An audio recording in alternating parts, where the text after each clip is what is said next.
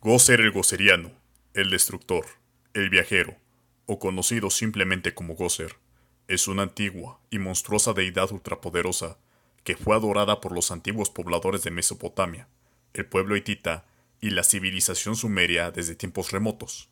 Se dice que esta deidad también ha sido venerada por habitantes de otros mundos distantes que existen en dimensiones diferentes a la nuestra, e incluso los ha visitado y conquistado pero dichos mundos sufrieron una destrucción total por la llegada del Goceriano.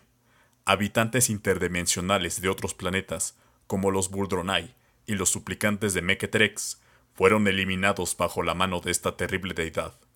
Nuestro planeta Tierra estuvo a punto de sumarse en la lista de los mundos destruidos por el viajero, pero gracias a la intervención del equipo de investigación y eliminación de fenómenos paranormales profesionales, mejor conocido como los cazafantasmas, la Tierra pudo ser salvada de tan terrible destino en el evento conocido como el cruce de rayos protónicos de Manhattan de 1984. Y con esto te doy la bienvenida a Relatos Macabrosos.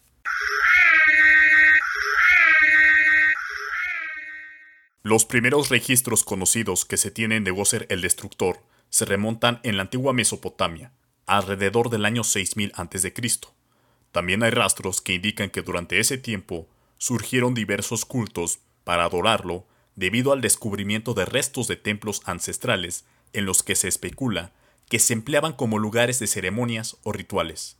La figura de Gozer también se encontró en vestigios de la cultura sumeria, específicamente durante el periodo de El Obeid.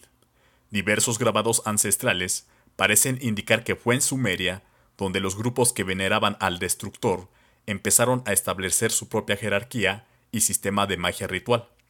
Se cree que en el cuarto milenio antes de Cristo, los adoradores de Gozer, o conocidos también como gozerianos, eran parte de una gran subcultura sumeria, y que estaban enzarzados en una guerra larga y prolongada con los seguidores de la diosa Tiamat. Tiamat es la diosa primordial del océano, también conocida como la diosa dragón.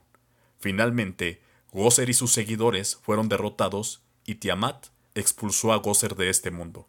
La primera referencia por escrito que se tiene de Gozer y se ha tomado como oficial es una breve frase en una leyenda egipcia que se remonta al final del Reino Medio. Esta crónica en particular, fechada aproximadamente en el año 1600 a.C., advierte sobre una poderosa deidad que adoraba al pueblo Hicso. El pueblo Hicso se hizo con el control del Bajo Egipto alrededor del año 1600 a.C. La deidad que adoraba el pueblo Hicso era conocida como Sul o el guardián esbirro de Gozer. La amenaza de Gozer no terminó con la muerte de los Hicsos, ya que el faraón Amosis I los expulsó de Egipto alrededor del año 1550 a.C. Sin embargo, sus adoradores permanecerían en silencio durante más de 3000 años. Más tarde, Gozer también fue conocido por visitar múltiples mundos y conquistarlos. Durante cada una de sus manifestaciones en el plano material a lo largo de la historia, Gozer primero obtendría acceso a un mundo a través del acoplamiento de dos semidioses. Estos eran Vince Clorto, también conocido como el Maestro de Llaves, y el ya mencionado Sul el Guardián. Aunque solo se conocen los nombres de estos sirvientes de Gozer, se cree que hubo otros. La función principal del guardián Sul y el maestro Vince Clorto consistía en abrir una puerta de un mundo para que Gozer entrara en él. Una vez adentro, Gozer permitiría a sus adoradores o a un elegido de ese mundo elegir una forma que el mismo destructor usaría para destruir su mundo. Durante la rectificación de los Buldronai, Gozer el viajero llegó como un gigantesco Torf. Un Torf es una criatura semejante a un reptil, cuya espalda parece estar hecha de hielo, sin cuello, con sus patas delanteras muy flexibles y semejantes a las de una rana, y sus patas traseras muy cortas. Tiene un hocico repleto de filosos dientes y ojos completamente rojos. Posteriormente, en el apocalipsis de los suplicantes de Mequetrex, Gozer tomó la forma de un esluar gigante. Un esluar es una especie de enorme serpiente de torso ancho y grandes brazos semejantes a los de un humano. Sin embargo, Gozer no había sido olvidado por completo en este mundo, ya que a principios del siglo XX, alrededor del año 1920, un nuevo y poderoso culto de Gozer estaba activo en la ciudad de Nueva York. Este nuevo culto estaba dirigido por el arquitecto y médico Ivo Shandor. Los miembros del culto eran alrededor de mil, incluidos algunos de los líderes empresariales y agentes de poder más poderosos de la ciudad de Nueva York. Y no solo eso, fuentes indican que los sumos sacerdotes del nuevo culto incluían una gran cantidad de intelectuales y personas muy reconocidas de la ciudad de Nueva York y de todo el mundo. Shandor les prometió toda clase de poder y gloria en los nuevos milenios posteriores a Gozer, mientras los vinculaba secretamente a su propio servicio. Hablemos un poco de lo que se sabe de Ivo Shandor. Ivo Shandor nació en Rumania. Se cree que alrededor del año 1855. Creció para convertirse en cirujano, pero acumuló muchos intereses y talentos, incluyendo mitología, ciencia y artes. Shandor fue cuestionado muchas veces sobre su tendencia a realizar operaciones innecesarias en pacientes y fue acusado de experimentos horribles. Se rumoraba que Shandor intentó darle a un hombre un segundo corazón para ver si mejoraba la eficiencia corporal. Hubo otro rumor de que intentó crear un centauro viviente. Shandor nunca fue juzgado, pero los rumores sobre él comenzaron a sofocar su trabajo. Se mudó de su vivienda en Bucarest a Nueva York en 1898 y se dedicó a la arquitectura. Shandor diseñó muchos edificios pero solo construyó uno, el 550 de Central Park West. El diseño de este edificio era muy particular, ya que fue construido bajo las órdenes más estrictas de Shandor de que fuera hecho con materiales inusuales, como vigas remachadas en frío con núcleos de selenio puro aleaciones de magnesio y tungsteno y pernos chapados en oro. Shandor diseñó el edificio exactamente como los rastreadores de telemetría que usa la NASA para detectar pulsares muertos en el espacio profundo. Además de esto, erigió un templo a Gozer en el techo después de descubrir a la deidad en sus lecturas.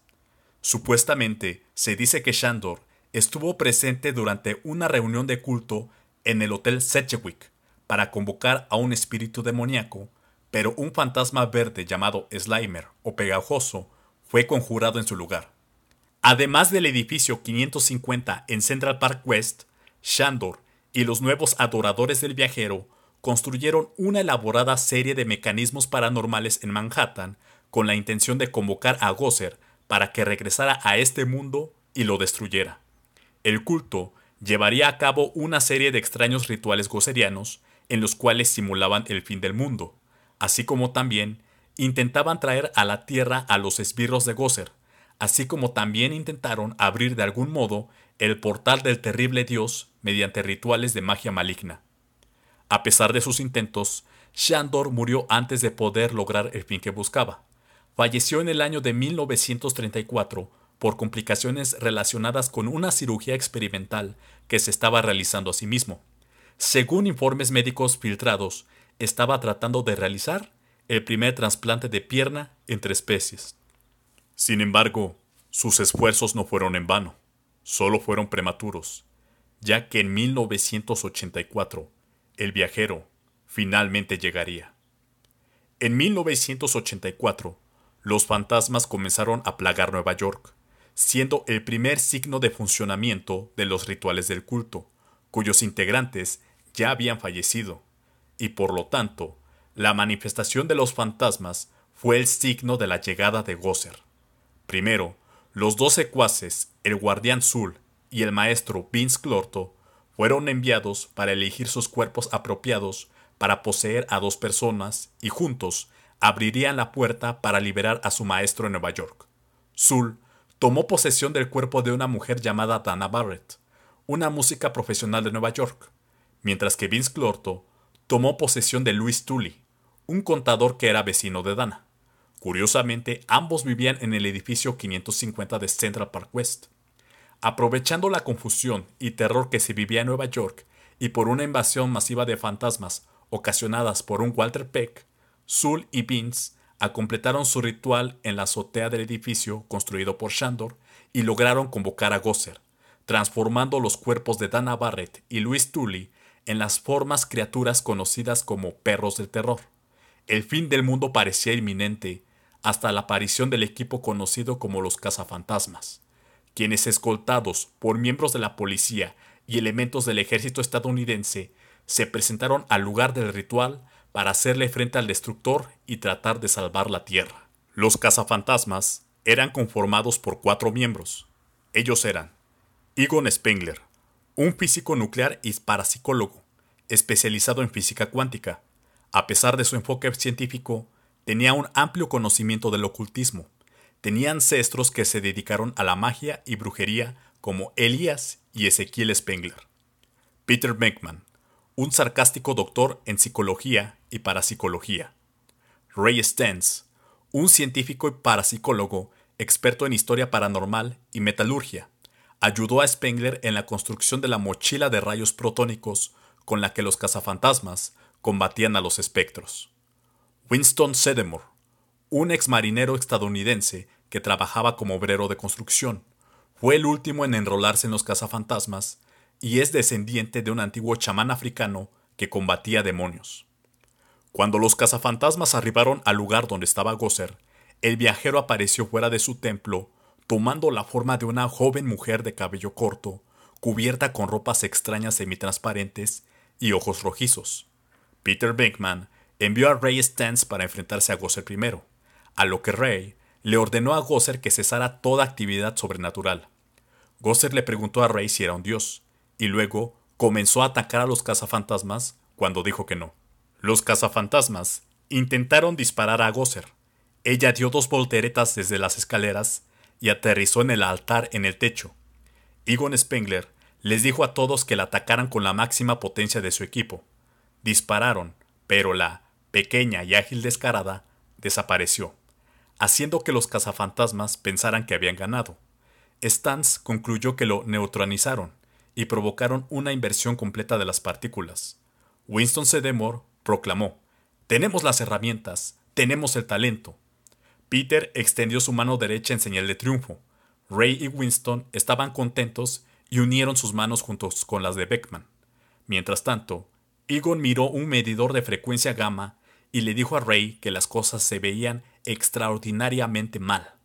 Ray estaba alarmado y Winston se preguntó qué estaba pasando. Un terremoto sacudió el templo. La voz incorpórea de Gosser hizo la siguiente petición a los cazafantasmas. El viajero ha venido. Elijan y perezcan. Elijan la forma del destructor. Beckman rápidamente intuyó que si no pensaban en nada, el destructor no les haría ningún daño. Mientras Winston, Egon y Peter pudieron aclarar sus mentes, Ray accidentalmente pensó en algo. Pensó en un hombre de malvavisco, y Gosser tomó esta forma y atacó a los cazafantasmas como un gigante hombre de malvavisco Stay Puft. Si bien los cazafantasmas quemaron parte de la nueva forma de Gosser con sus rayos, no retendrían a la criatura por mucho tiempo. A Egon se le ocurrió una idea muy arriesgada. Debían cruzar los rayos de sus armas de protones. Pero ¿por qué la idea representaba un gran peligro? Esto es, debido a que según los cálculos de Spengler, al cruzar los rayos había una muy alta posibilidad de que los cazafantasmas sufrieran una inversión protónica total de sus cuerpos que definitivamente acabaría con sus vidas. Decidiendo que no había nada que perder y que no querían morir a manos de Gosser, nuestros héroes cruzaron los rayos y forzaron la puerta a cerrarse mientras Gosser miraba con horror. Esto provocó que toda la parte superior del edificio se consumiera en una poderosa explosión, incinerando al hombre de Malvavisco y desterrando a Gosser de regreso a su reino infernal. Zul y Vince Clorto se fueron con Gosser. Dana y Luis volvieron a sus formas humanas. Y así fue como los cazafantasmas salvaron el día y al mundo de Gosser el Destructor. Si llegaste hasta aquí, espero que hayas disfrutado de esta historia y te deseo un feliz Halloween. Te agradezco mucho haberme escuchado y te invito a suscribirte al canal de YouTube y a seguirme en redes sociales. Hasta la próxima.